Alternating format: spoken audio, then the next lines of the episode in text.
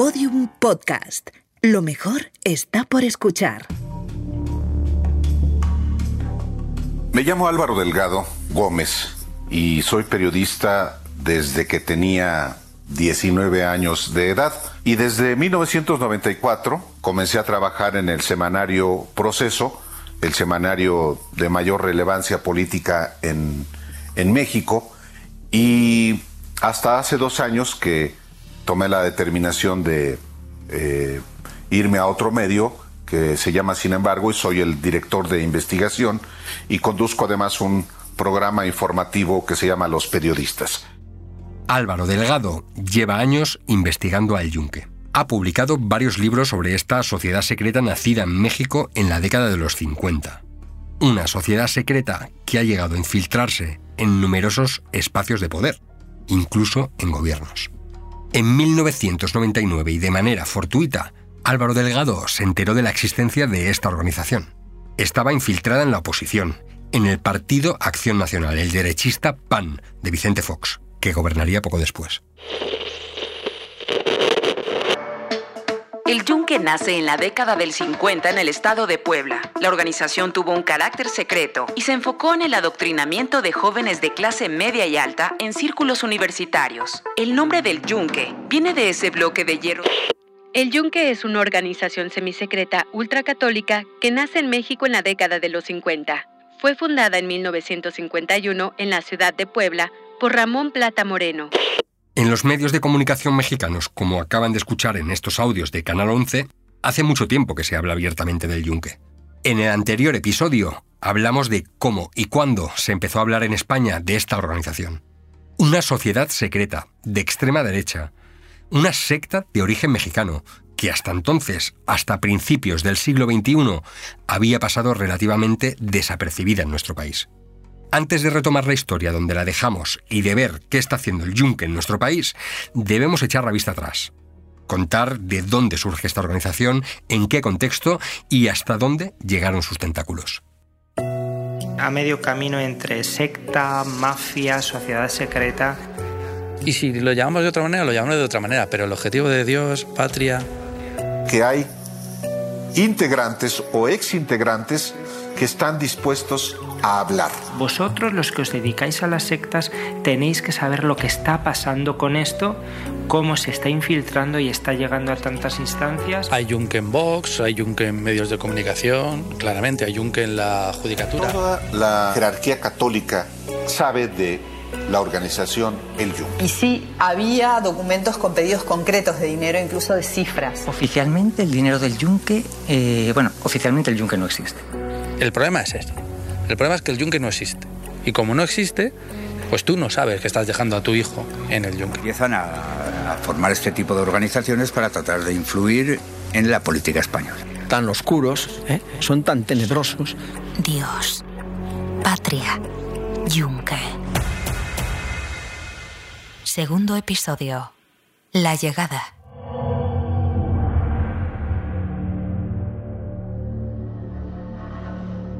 Como ya he comentado, el yunque nació en México y el periodista y escritor Álvaro Delgado, que lo descubrió por casualidad, es una de las personas que más sabe sobre esta secta. Después de que yo obtengo información testimonial de personajes directamente involucrados en la organización secreta y me pongo después a, hacer una investigación bibliográfica y hemerográfica, digamos que voy construyendo lo que eh, en aquel momento, estoy hablando de 1999, era los orígenes de esta organización secreta que estaba por tomar el poder en el año 2000 junto con Vicente Fox, como ocurrió. Delgado inició así su investigación sobre el yunque. Y cuando publico el primer reportaje, mmm, comenzaron a contactarme más personas directamente vinculadas a la organización del Yunque. Muchos de ellos, eh, mis viejos militantes, incluyendo fundadores, que consideraban que la organización ya no tenía razón de ser. En México ya no había, en el año 2000, persecución religiosa una de las razones por las cuales surgió esta organización, para defender a la Iglesia Católica, pues de la conspiración que ellos decían existía entre comunistas, masones y judíos. Tras el enfrentamiento entre grupos religiosos y fuerzas del Estado en la primera mitad del siglo XX, algunos fundamentalistas católicos profundamente anticomunistas empezarían a organizarse alrededor de diferentes sociedades secretas. En el caso de México, el Yunque surge en 1955. Eh, Puebla es una provincia y es una ciudad muy conservadora. El Yunque nace en un contexto de confrontación ideológica en el estado de Puebla. En realidad, en el, en el, estado de Puebla, la presencia de la izquierda es marginal. Lo que sí existe es una importante presencia de eh, organizaciones liberales vinculadas a la masonería. Y en la Universidad de Puebla se da un choque entre estas dos facciones, liberales contra conservadores. Esta lucha iría mucho más allá del enfrentamiento entre dos pequeños grupos en una Universidad de México. Será una lucha que tendrá como telón de fondo el principal conflicto de la historia de la humanidad. Y es en ese contexto que un grupo de jóvenes comienza a ser adoctrinado por un sacerdote jesuita. Ese sacerdote jesuita, Manuel Figueroa, es el que recluta a jóvenes que estaban dando la batalla en la Universidad de Puebla, eh, digamos, para defender pues al sector conservador muy vinculado a la Iglesia Católica de Puebla. Entonces, el contexto es propicio para que un grupo de jóvenes, encabezados por un muchacho, eh, Ramón Plata Moreno, cree una eh, célula que bien podría ser la sucursal de los tecos de Guadalajara en el estado de Puebla.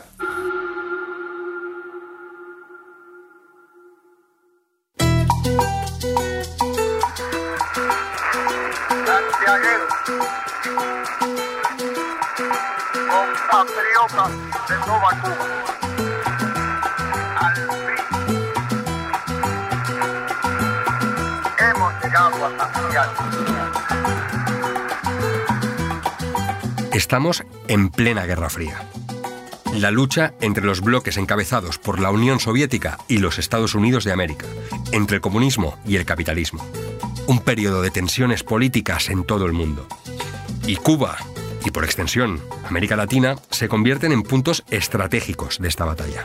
Triunfa la Revolución cubana y entonces, en México, como en muchos lugares de América Latina en particular, lo que atrae a muchos de estos muchachos eh, es la figura de Fidel Castro, del Che Guevara y de la revolución posible.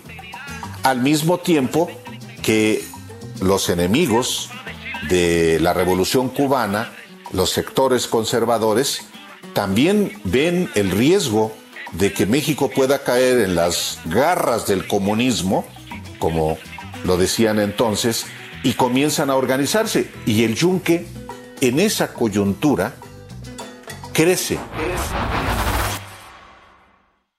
A pesar de que el Yunque adopta el anticomunismo como una de sus principales banderas, su historia viene de más atrás, de lo que se conoce como las guerras cristeras. Con este nombre se conoce a los levantamientos de sectores católicos mexicanos contra las leyes laicas y antirreligiosas surgidas tras la Revolución Mexicana un enfrentamiento armado que sacudió buena parte del país durante los años 20 y 30 del siglo XX. Y aunque cuando surge el yunque, a mediados de los años 50, esto ya había terminado, su supuesta misión, es decir, instaurar el reinado de Dios en la tierra, continúa hoy vigente, 70 años después. Y no solo en México. Y entonces la organización del yunque comienza a formar cuadros para conseguir un objetivo que hasta el día de hoy tienen muy claro. Evangelizar las instituciones del Estado. Y no me refiero solamente al Estado mexicano, sino al Estado español, al Estado chileno, al Estado argentino, al Estado estadounidense, al Estado francés, a las instituciones del Estado de los países donde tienen presencia, incluyendo naturalmente los partidos políticos, para, para la toma del poder. Pero, ¿cómo ha logrado sobrevivir esta organización durante tanto tiempo? ¿En qué momento el Yunque cruzó el Atlántico y desembarcó en España? ¿Cómo y para qué? Jesús bastante. Llega un momento en el que México se convierte en, catalizador de una serie de ideas que vinculan esto que te digo, Dios, Dios, patria, yunque, eh, para reevangelizar la Europa que había evangelizado América. Lo bueno que llevaron los, españoles, que fue el Evangelio, devolverlo eh, con sus esencias, porque Europa ha sucumbido a, la revolución sexual, eh, todo, a partir de, los años 60 todo, todo es malo en, Europa, el diablo se ha implantado en, la, en la cultura europea. Una de las personas que conoce bien al Junque en España es Román Cuesta. En 2022 trabajé con él en la elaboración de un informe que se tituló De los neocon a los neonazis, la derecha radical en el Estado español. He vuelto a hablar con él. Eh, el Juncker aterriza en España en los años 70 eh, de la mano de Miguel Ángel López Zabaleta, que es un eh, miembro del Juncker en México, al que le encargan precisamente en la oportunidad de, que la secta se instale en España, y es el que realiza los primeros contactos con la familia Ruiz Mateos. Miguel Ángel López Zabaleta, uno de los más influyentes yunquistas mexicanos pero de él hay muy poca información, según cuentan exmiembros de la secta. Zabaleta era la persona de referencia que coordinaba aquellos primeros días del yunque en España. Incluso se compusieron canciones en su honor, que se cantaban en las reuniones de la organización. Fue quien puso en funcionamiento los embriones del yunque español, entre ellos Corporación Universitaria, presentada en marzo del 84, o Testimonio 2000, creada en los años 90. Zabaleta consiguió ganar seguidores con los discursos que dio en las universidades como ICADE o en la Autónoma de Madrid, y en su momento fue responsable del aparato de captación de los nuevos socios de la plataforma Hazte Oír. La familia Ruiz Mateos ya es una familia conservadora que tiene muchos contactos con el Opus Dei y otras organizaciones eh, cristofascistas en España y eh, le ceden en concreto una casa en Toledo, una casa de oración en Nuestra Señora de la Oliva, y los encargados de, instalarse allí son eh, los Cruzados de Cristo Rey. Los Cruzados de Cristo Rey eh, son la pata más religiosa del Yunque, una organización que se crea para darle apoyo moral a los miembros, para justificar un poco todas esas barbaries, que todas esas que quieren cometer eh, están avaladas de alguna manera por la Iglesia. Situémonos. A principios de los años 70, la dictadura de Franco se está desmoronando. Sus fieles, así como las familias que se habían hecho ricas y poderosas durante su mandato, siguen simpatizando con estas ideas. Y es por aquí por donde el yunque ve una oportunidad para entrar antes de que todo se venga abajo y llegue la temida democracia españoles. Franco ha muerto. Y se encuentra en un país que acaba de, salir de, una dictadura, que es la dictadura franquista en España, donde la vinculación entre Iglesia y Estado era, era muy evidente y donde el, eh, el, papel que podía hacer el Juncker sí que lo hacía una institución como el Opus Dei, que era mucho más sensata en, en ese sentido. El Opus Dei eh, está, estaba y está introducido en todos los poderes del Estado, la judicatura, los medios de comunicación, la empresa, etcétera, etcétera. Pero eh, entienden que tiene que haber un paso a una democracia más occidentalizada y, que España entre en el, en el, mercado europeo y demás. Decía el periodista Jesús Bastante que en España ya teníamos nuestro yunque, el opus y la dictadura. Pero el yunque original quería ir un poco más allá. El futuro de España era una incógnita tras la muerte de Franco. Los poderes que habían estado al lado del dictador temían perder influencia si llegaba la democracia. Y ante la infección democrática y el libertinaje que acechaba en Occidente, el yunque tenía una misión. Y España era el terreno perfecto para ello.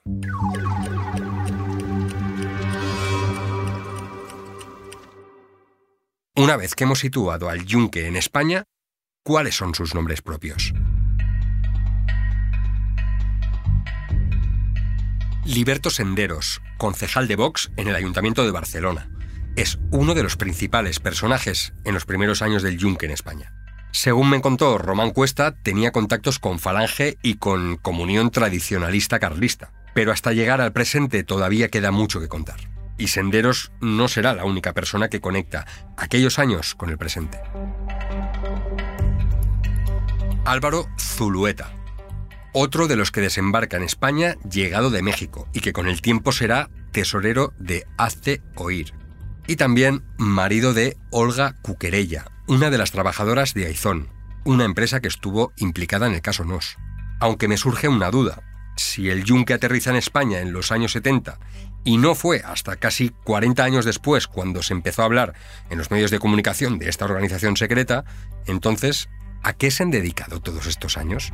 Román Cuesta.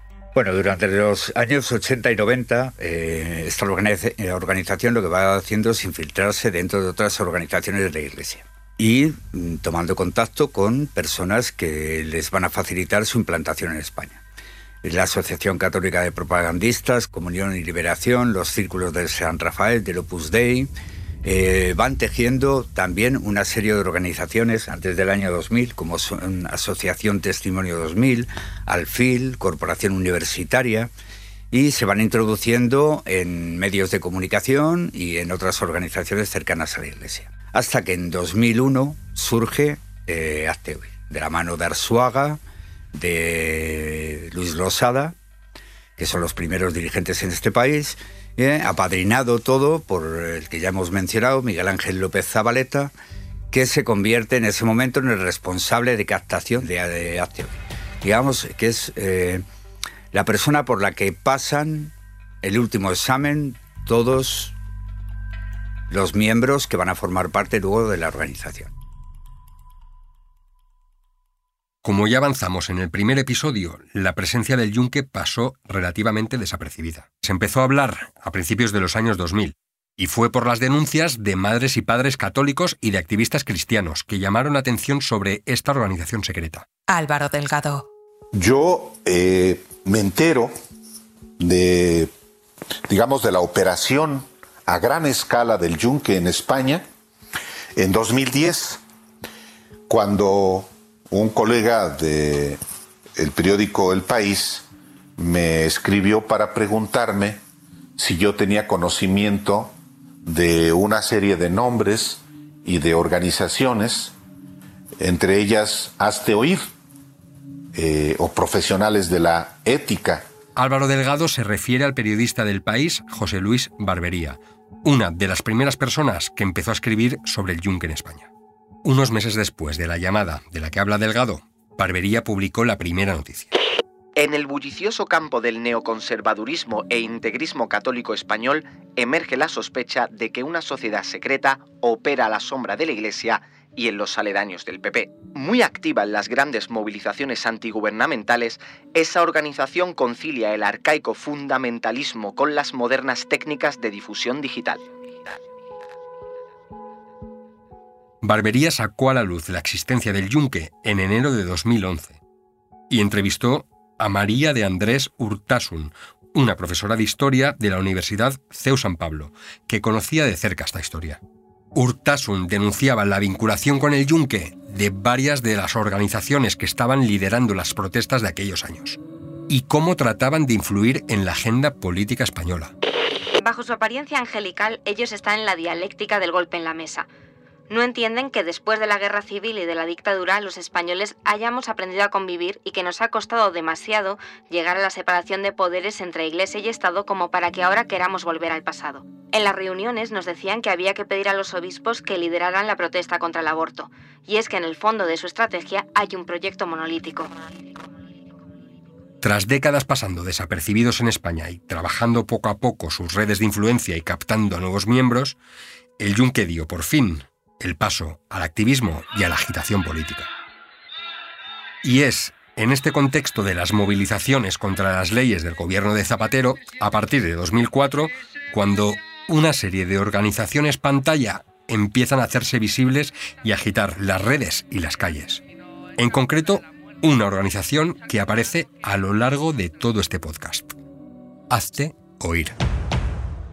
No siendo una organización de masas, puede tener enorme influencia en organizaciones y en partidos políticos en términos inclusive de elaboración de políticas públicas, por ejemplo, lo que tiene que ver con la agenda de libertad sexual, a la que se oponen de manera radical, como lo han hecho, el, como lo ha hecho el Yunque a través de Hazte Oír, y que en su momento generó enormes movilizaciones contra Rodríguez Zapatero, no porque los manifestantes sean o hayan sido todos de la organización del Yunque, sino que los dirigentes de las organizaciones convocantes sí son integrantes de esta organización secreta. Hazte Oír fue fundada en 2001 bajo el liderazgo de Ignacio Arzuaga. Así que, aprovechando las movilizaciones y la cantidad de gente que la secundó, el yunque empezó a extender sus tentáculos y a pescar en río revuelto.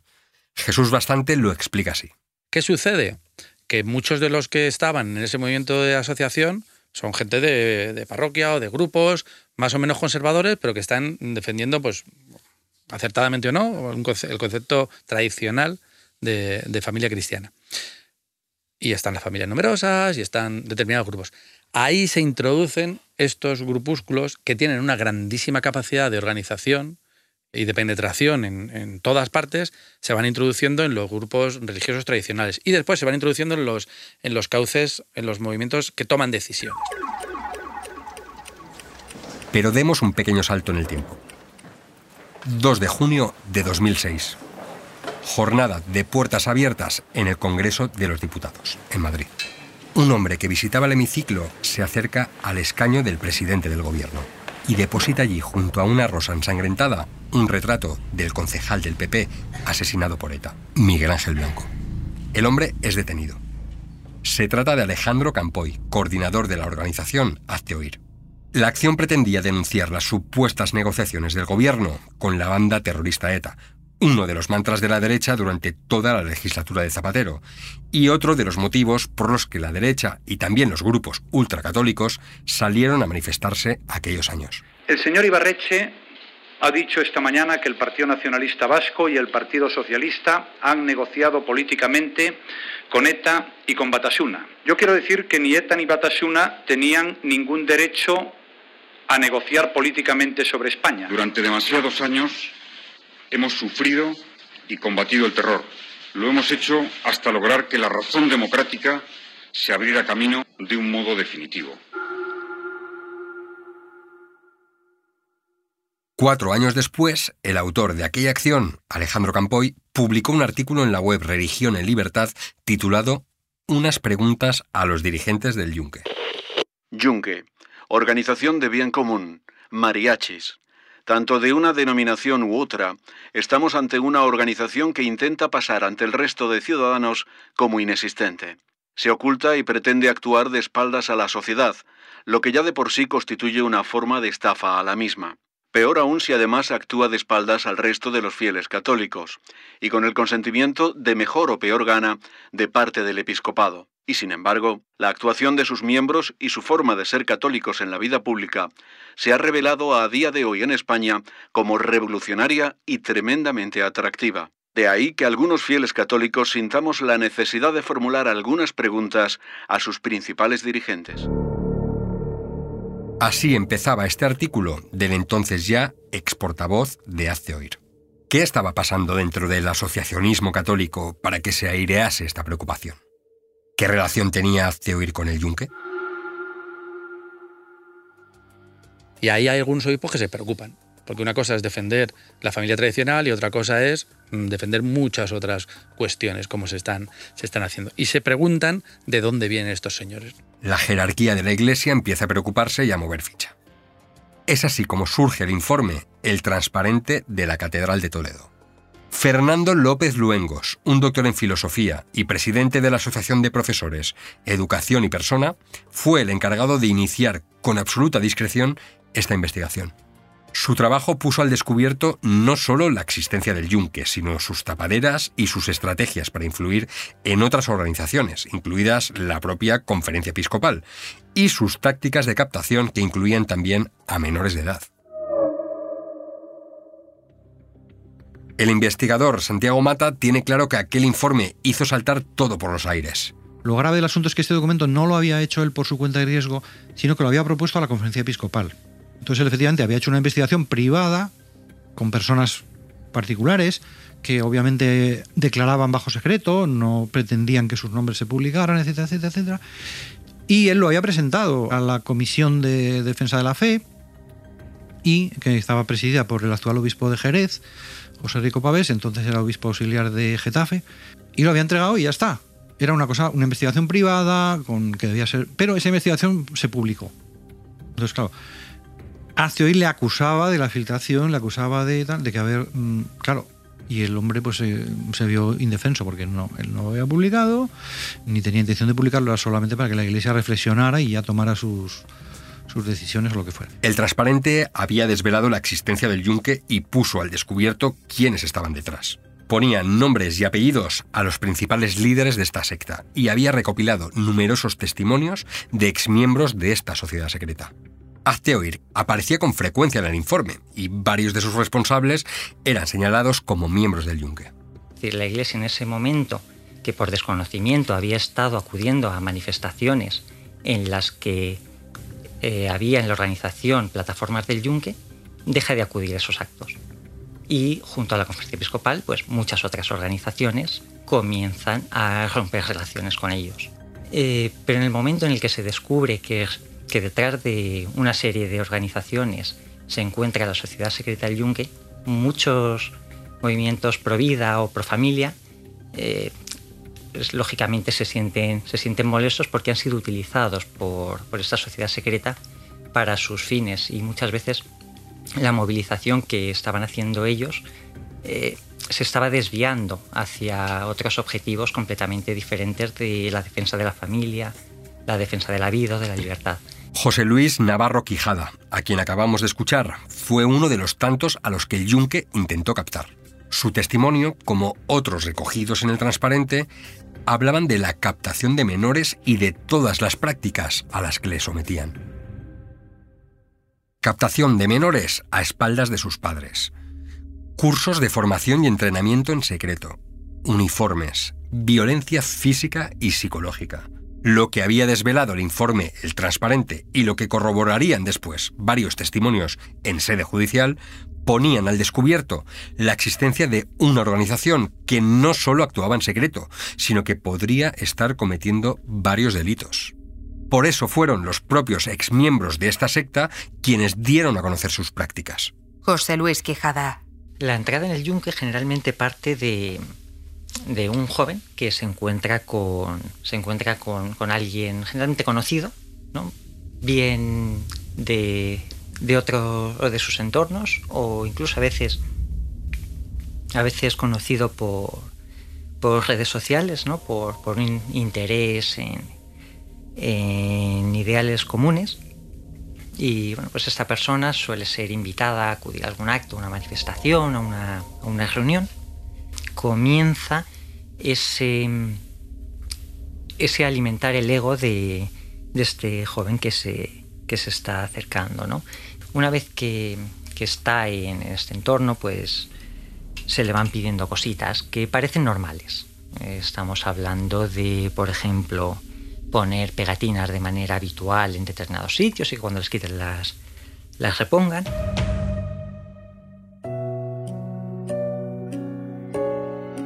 Pero, ¿cómo llegaban los jóvenes a entrar en la organización? ¿Dónde buscaba el yunque a sus nuevos miembros? ¿Cómo los convencía y los sometía haciéndoles creer que tenían una misión divina, secreta, para instaurar el reinado de Dios en la tierra? ¿Y qué sucedió en el juicio con Hazte Oír? En el siguiente episodio intentaré responder a todas estas preguntas. Y lo haré con un testimonio que nunca antes ha hablado con los medios de comunicación. Gracias por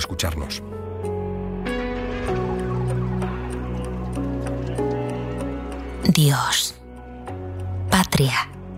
Yunque. Una serie original de Podium Podcast. Escrita y presentada por Miquel Ramos. Guión Miquel Ramos, Eugenio Viñas y Manu Tomillo.